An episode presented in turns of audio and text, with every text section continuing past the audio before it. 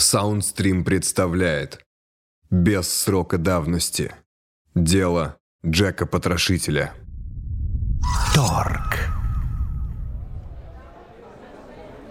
Первое письмо Джека Потрошителя доставили в полицию 29 сентября.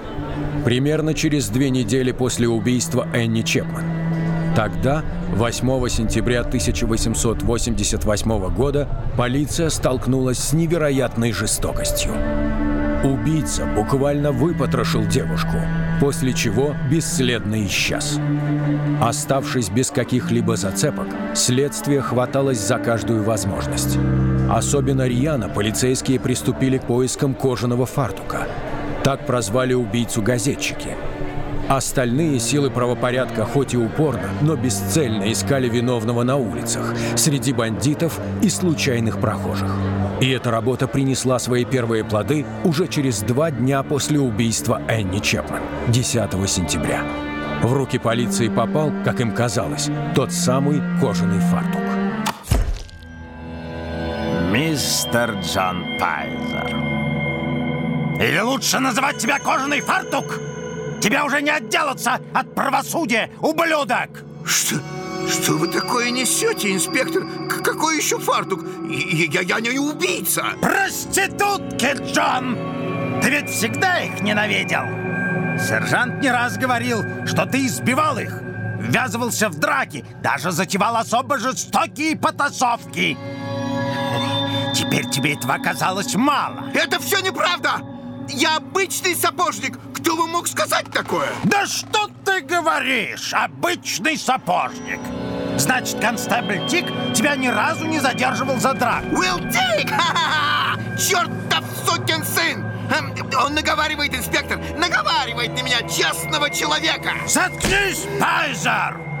Не усугубляй свое положение! Ты вляпался как следует! Готовься разжиться пеньковым галстуком, свинья! Но, сэр, поверьте, я не виновен! У Дика самый старый счет, и не верьте ему! Он сам похлеще любого бандита, а я... Я, я, я никого не убивал, клянусь! Правда? Тогда где ты был в ночь убийства Мэри Энн Николс? Знаешь такую? Еще как знает инспектор. Давай, расскажи нам, как ты издевался над девушками перед тем, как убить их. Вы не имеете права! Я был в пабе, меня там все видели, а потом пошел домой и спал до утра. Спал и резал женщин? Кровожадный ублюдок, тебя не жить! Сержант, ну успокойтесь! А ты, Пайзер, подумай пока, что сказать в свое оправдание.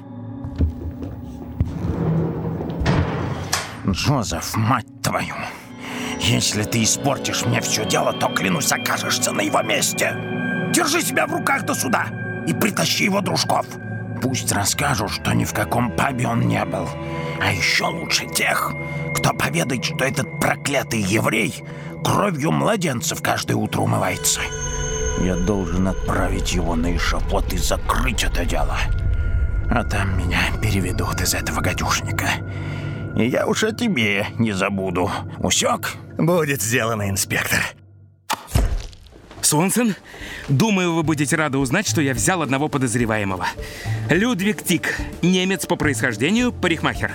На него указали местные говорят, в последнее время он себя вел странно. Я проверил, у него достаточный арсенал, чтобы устроить такую бойню. К тому же удалось найти замоченные в спирте ножницы в подсобке его цирюльни. Внятно объяснить, как они там оказались, он не смог. Вы действительно считаете, что какой-то парикмахер может быть нашим убийцей? Кровожадным маньяком? Все же это лучше, чем ничего. Видели, кого притащил Спретлинг на днях? Это же невозможно. Инспектор на поводу сплетен из газет. Как я понял, с этим Пайзером у него были какие-то счеты. Но этим мы займемся позже.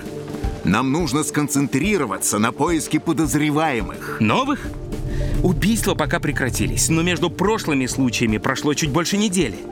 Парикмахера арестовали на десятый день после второй жертвы. Если он по каким-то причинам не совершил нового убийства, то как раз к нему готовился. Нужно выждать еще какое-то время и удостовериться, что резня не возобновится. Тогда мы будем точно знать, что это он. Послушайте себя, Аберлайн. Вы сами понимаете, что это не то. Просто не можете этого признать. Не могу признать... Свонсон, я хотя бы кого-то нашел! А вы только сидите здесь и копаетесь в бумагах!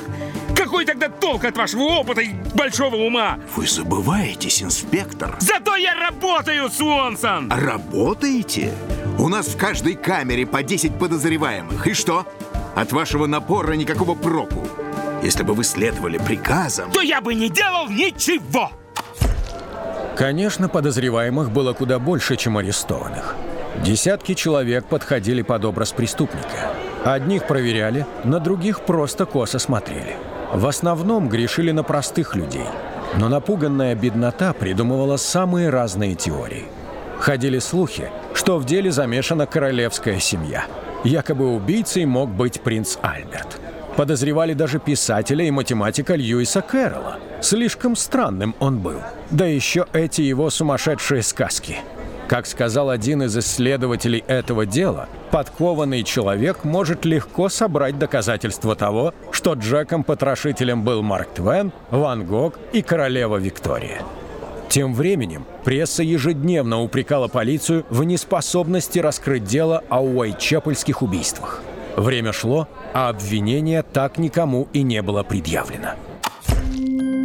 Газета «Стар», 10 сентября 1888 года. Уайт-Чепел. Важный арест в Грейвсенде. Освобождение кожаного фартука. Сегодня около 9 утра был арестован человек, известный как «Кожаный фартук». Его разыскивают в связи с убийствами в Уайт-Чепеле. Настоящее имя – Джон Пайзер. Сам он и его друзья отрицают любую принадлежность к убийствам. Позже появились сообщения, что по итогам допросов Джон Пайзер был признан невиновным и немедленно отпущен домой. В штаб-квартиру полицейских продолжают поступать новые сообщения о предполагаемых убийцах.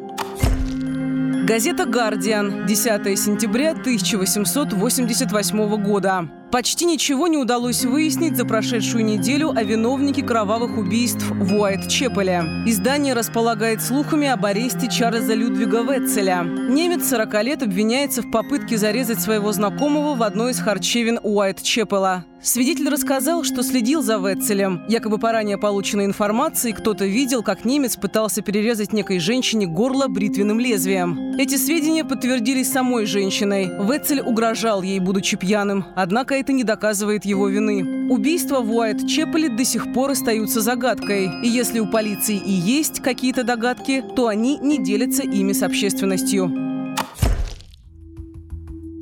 На удивление, у убийств у Уайт-Чепеле были и положительные последствия.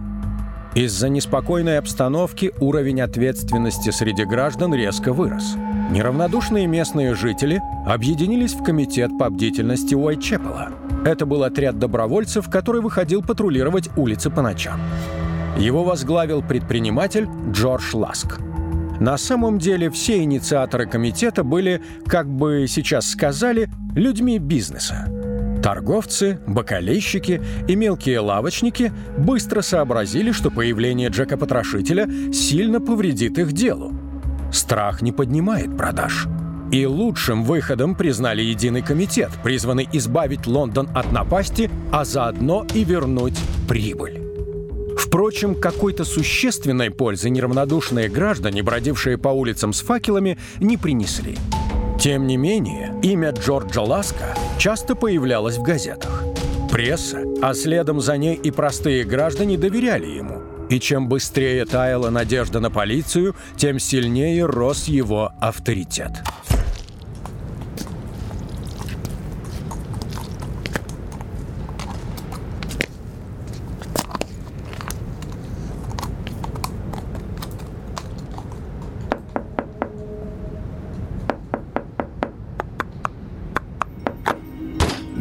Мистер Сикерт!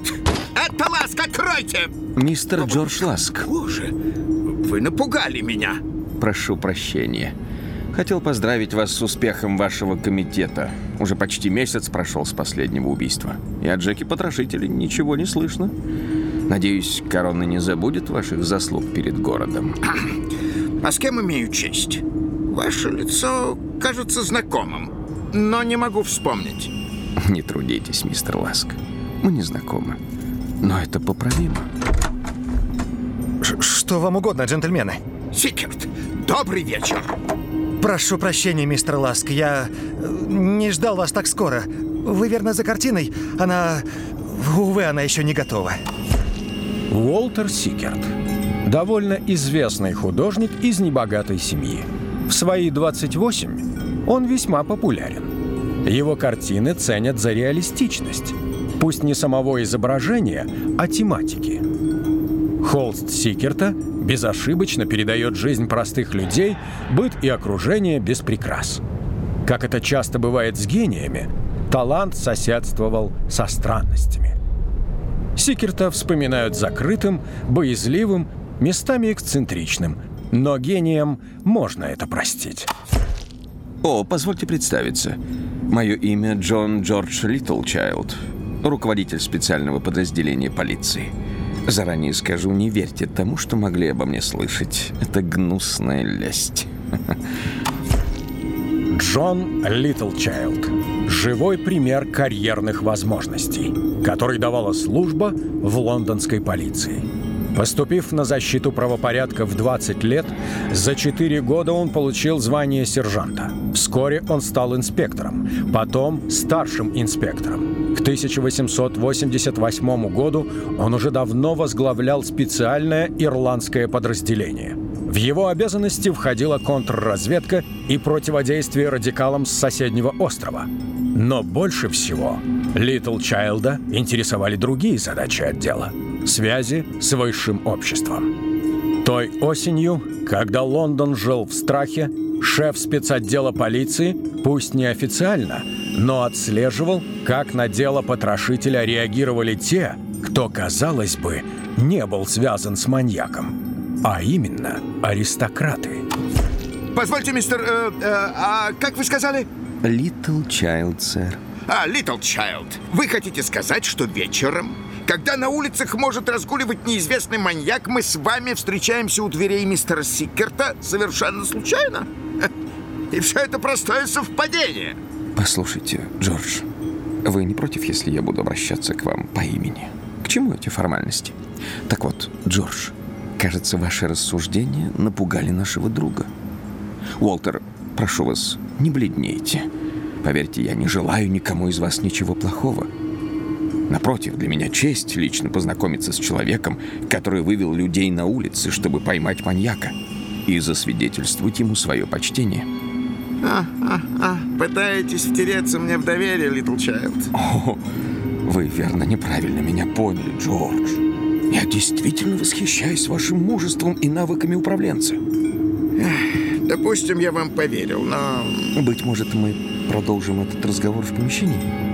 Все-таки мы гости мистера Сикерта, а заставляем его нервничать, стоя тут на пороге. Уолтер? Прошу прощения, мистер Ласк. Я не имею чести знать вашего спутника. Просто Джон. Если вы так хотите, мистер Джон. Угу. Вот и славно. Э, так что же, мистер Ласк, что... Чем могу быть полезен? Я пришел за своей картиной, Сикерт, и вы уже несколько недель как должны были закончить работу. Да, верно, мистер Ласк, это так. Э, но, э, понимаете, обстоятельства... Некоторые обстоятельства вынудили меня отложить работу. То есть я не хочу сказать, что я забросил. Нет, я помню вас, мистер Ласк. И значит вы обо мне помните? Секерт, вам было уплачено. И вы в конце концов дали слово. В этих условиях о каких обстоятельствах может идти речь? Джордж, не будьте строги к вольному художнику. Посмотрите, бедняга того и гляди, рухнет в обморок от ваших нападок. А вы, Уолтер, не принимайте все так близко к сердцу. Уверен, что мистер Ласк поймет тонкую душу Творца. Вдохновение, насколько мне известно, может уйти в самый ненужный момент. Могу ручаться, что наш достопочтимый художник закончит работу вовремя. Можете ручаться? Вы, кажется, познакомились пару минут назад. И вообще, потрудитесь объясниться, в конце концов, по какому делу вы здесь? Господа, прошу вас, не нужно ругаться! Вы все-таки в моем доме. Я на правах хозяина могу посчитать, что ваше присутствие тут нежелательно. Мистер Ласк, все будет готово, как мы и договаривались. Я обещал вам, а значит сделаю. Боже, Сикерт! Хорошо, хорошо, не стоит принимать все так близко к сердцу. Я даю вам еще время. Простите, мистер Ласк, что сорвался. Напряженная работа в последние дни. Столько мыслей в голове. Я закончу обязательно. Я очень рад, господа, что мы пришли к согласию. Джордж, если вы не против, полагаю, ваши дела здесь закончены. Уолтер, а к вам я еще хотел бы заглянуть чуть позже. Дела государственные. Самое, что ни на есть. Какие дела могут быть у государства к художнику? Только искусство, Джордж. Только искусство. Я провожу вас до двери. Наконец они ушли. Мы одни, только ты и я. Ну почему? Почему я не могу закончить тебя? Столько времени я бьюсь над тобой. Ты должна стать моим величайшим творением. Ну что, что идет не так? Тебе просто не хватает красок, Уолтер. Нужных красок. Может, я смотрю на свою картину не под тем углом? Может, стоит поменять сам подход? Но если поменять, то как мне это сделать? Краски. Их полно на улицах. Лондон — безграничное поле возможностей. Кладезь образов. Фонтан вдохновений. Я знаю. Точно знаю, что мне не хватает нужных цветов. Я... Я вижу спальню, да, это закончено. Я вижу сам силуэт, что должен там появиться. Но как подчеркнуть его мощь? Как передать этот благоговейный страх? Как внушить им его? Вдохни в него жизнь. Добавь реальности. Ты сам знаешь, что нужно для этого. Живой материал. Значит, нужно просто решиться. Искусство требует жертв, не так ли? Что я за творец, если не готов пойти на жертвы? Моя муза, моя богиня. О, я возвышу ее. Воспою ее смерть в своей картине. Она станет частью чего-то большего. Наконец будет значить что-то. Она должна быть благодарна. И она будет благодарна. 29 сентября письмо Джека Потрошителя было доставлено полицейским. И уже на следующую ночь убийца наконец набрался сил, чтобы нанести удар. Ее запомнят как ночь двойного инцидента. Элизабет Страйт и Кэтрин Эддоус. Столь не похожие друг на друга. И все же их судьбы объединила связующая нить, имя которой Джек. Милашка Страйт. Впрочем, вряд ли кто-то мог бы о ней так отозваться, кроме ее погибшего мужа. Она стала работать на улицах еще до того, как перебралась в Лондон. Не город вынудил ее, она сама приняла такое решение. Элизабет даже добровольно сознавалась полиции о своем роде занятий. Бедняжка даже пыталась отойти от дел, но натура взяла свое. А алкоголь довершил начатое. Раз за разом неисправимая лгунья предавалась пороку. Кэтрин Эддоус была ее полной противоположностью. Кто знает, какая судьба ожидала бы ее. Но совсем еще девочкой она вместе с семьей попала в цепкие лапы Лондона. Когда Кэт подросла, то смогла вернуться в родную провинцию, где работала на заводе. Увы, несчастливый брак заставил ее уехать обратно, в столицу. Тяжелая жизнь заставила пристраститься к бутылке. Умная, добрая душа с ангельским голосом. Ей была отведена еще пара часов в жизни. А пока... Констебль Нил, перекройте переулок, выведите отсюда зевак и допросите каждого. Как это произошло? Вы опознали ее? Мы обнаружили ее около часа ночи, инспектор. Предварительно убитую зовут Элизабет Страйт. Когда ее обнаружили, она лежала здесь и мешала проехать телеге. Ее даже приняли за спящую. Кто-нибудь видел что-нибудь существенное? Мы пока не успели опросить многих, но... Это он! Это он снова убил! Это ведь его рук дело, верно? Почему? Почему вы не можете защитить нас? Констебль, уберите Почему несчастную от Эберлайн. Пойдемте. Почему он так долго ждал? Может быть, из-за патрулей у него не было возможности разгуляться. Впрочем, еще рано утверждать, что это был именно потрошитель. Нужно дождаться результатов вскрытия. Лондон всегда славился густыми туманами, особенно в конце XIX века. Только вечная молочная пелена над британской столицей не зарождалась сама по себе. В эпоху развития промышленности на смену туману пришел смог. Едкий воздух, напоенный копотью сотен заводов и фабрик, беспощадно заполонял город. И в особо туманные дни ничего не было видно дальше расстояния вытянутой руки. Все это неизменно вело к росту преступности. В некоторые годы количество таких особо туманных дней превышало полсотни.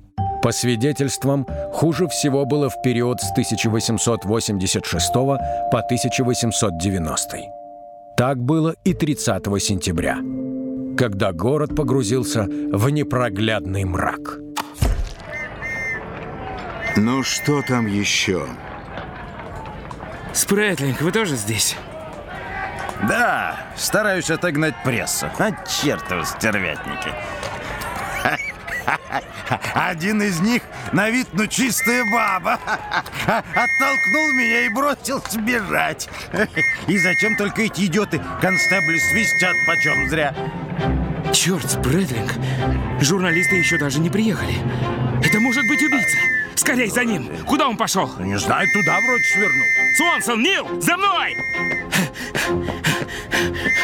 Вон, вон там! Чертов туман! Эй, ты! Стоять! Полиция! Аберлайн! Он бросился бежать! Констебль, нам нужны еще люди! Он бежит в сторону Commercial Роуд. Там полно людей, ласка. Не уйдет.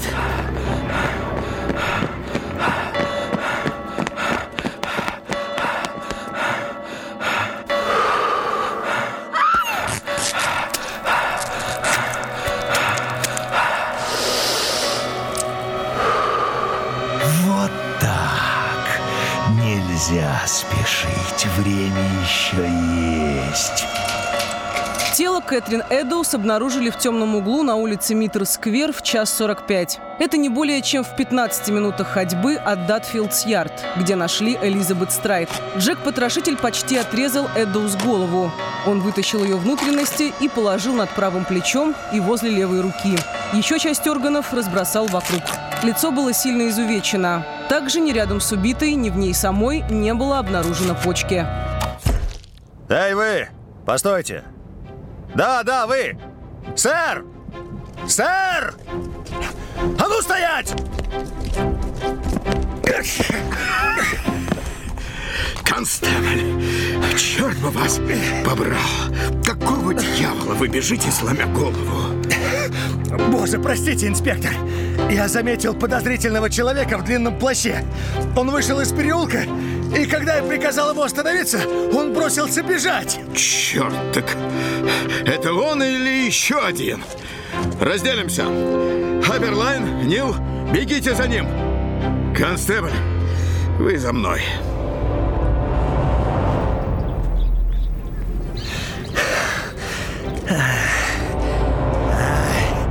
Ничего не видно, инспектор. Такой туман. Черт! Похоже, мы его потеряли. А! Патрульные, ласка! Полиция! Ну, наконец-то! Мы взяли, взяли его! Взяли кого? Убийцу! Джек-потрошитель, инспектор. Мы преследовали человека. Вы поймали его? Да, мистер. Кажись, его. Мы видели, как этот ублюдок э, замахнулся на нее? Да он едва на ногах стоит. Нет, инспектор, это... Это не он. Да и плаща на нем нет, просто бродяга какой-то. Нил, вы еще видите его? Нет, инспектор, кажется, мы его упустили. Ай, черт! Черт, черт, черт, черт! Аберлайн. Он ушел, Свонсон. Ушел. Едва ли это был тот человек, кого мы ищем, Аберлайн. Мне доложили, только что нашли еще одно тело. Доктор уже едет на место, но, кажется, ее убили совсем недавно. Тело еще теплое. Будто бы не прошло и десяти минут. Видимо, мы преследовали не того человека. Или не тех. Так что ж получается, Свонсон? Мы можем быть уверены, что это все-таки потрошитель? Боюсь, что да.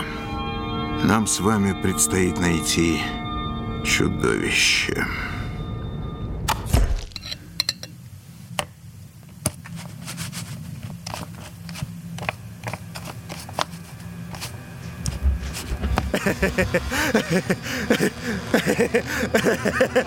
Вот она. Теперь мое творение идеально. Нужно успеть закончить его, пока материал еще есть, пока краска на руках еще не засохла. Сикер! Сикер, открывай!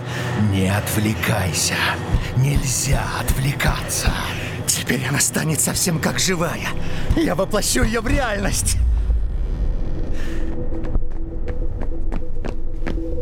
Сикерт! Ха-ха! Вот и ты, мерзавец! Мне все время казалось, что с тобой что-то неладно. Что вы имеете в виду, мистер Ласк? Что я сделал? Я же просто художник. Мои люди видели тебя с полчаса назад рядом с местом убийства. Нет, нет, даже не отпирайся. И не делай такое лицо, ты точно знаешь, о чем я говорю. Посмотри на себя. Ты же весь в крови. Весь в крови? Кто бы мог подумать? Но теперь я... я знаю. Ты тот самый маньяк. Ты Джек-потрошитель. Чертов сумасшедший художник. Вот именно, Джордж. Художник. Но никак не убийца. Литл Чайлд, опять вы? Откуда вы здесь? А, впрочем, это не важно. Арестуйте этого человека. Джек-потрошитель — это Сикерт. Нет! Я никого не убивал! Джордж, опомнитесь. Уолтер, Джек-потрошитель. Послушайте себя. Господа, это же просто какое-то недоразумение, вот и все. Э, Недоразумение? Раскройте глаза, он же весь в крови. Это краска, Джордж.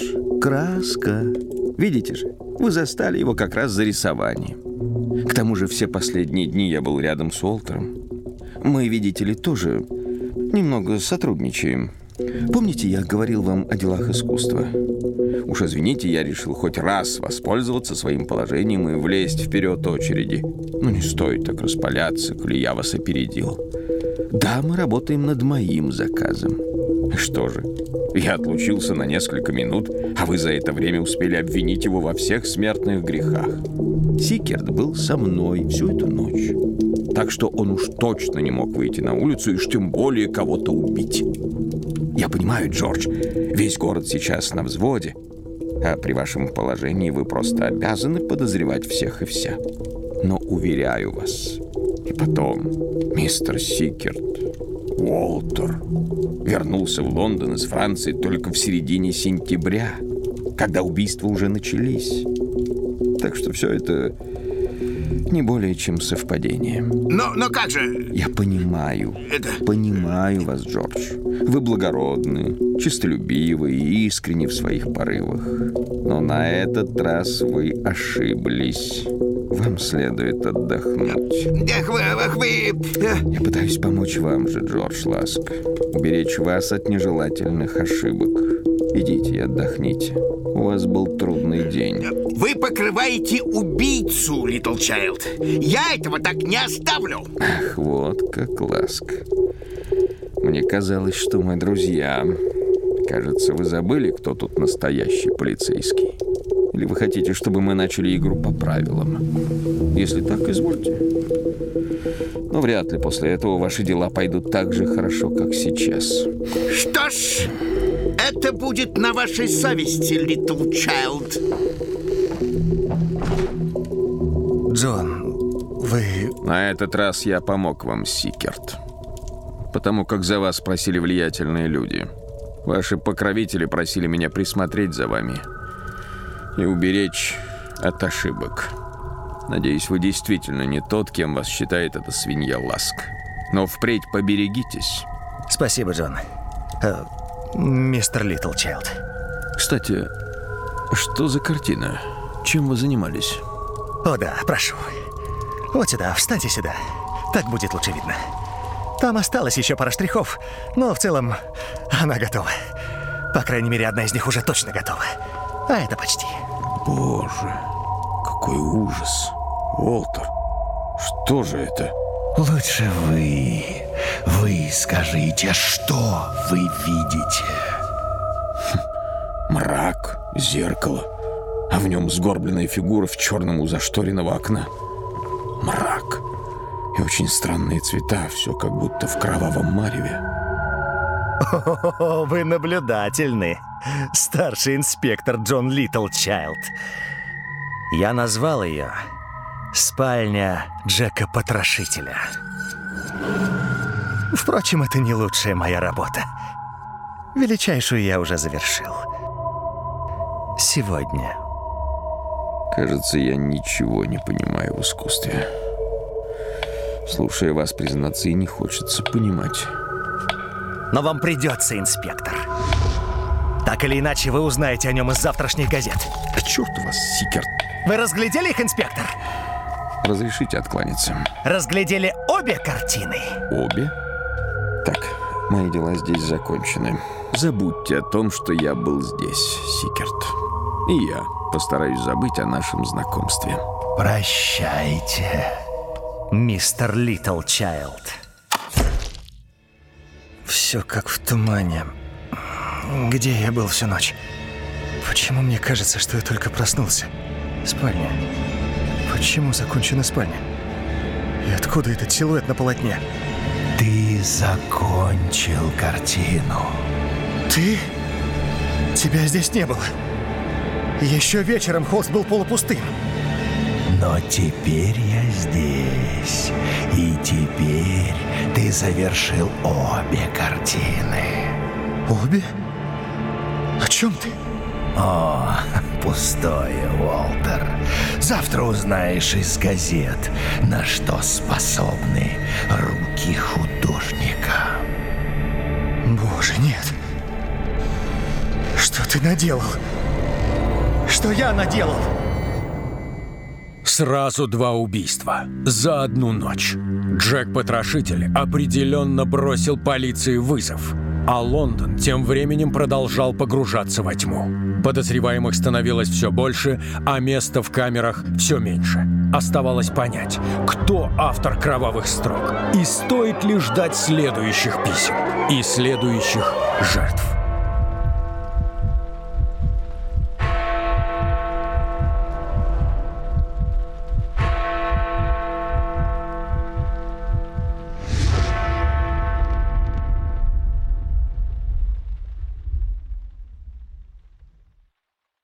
Слушайте следующие серии без срока давности «Дело Джека-потрошителя» в мобильном приложении SoundStream и на других подкаст-платформах, а также во ВКонтакте.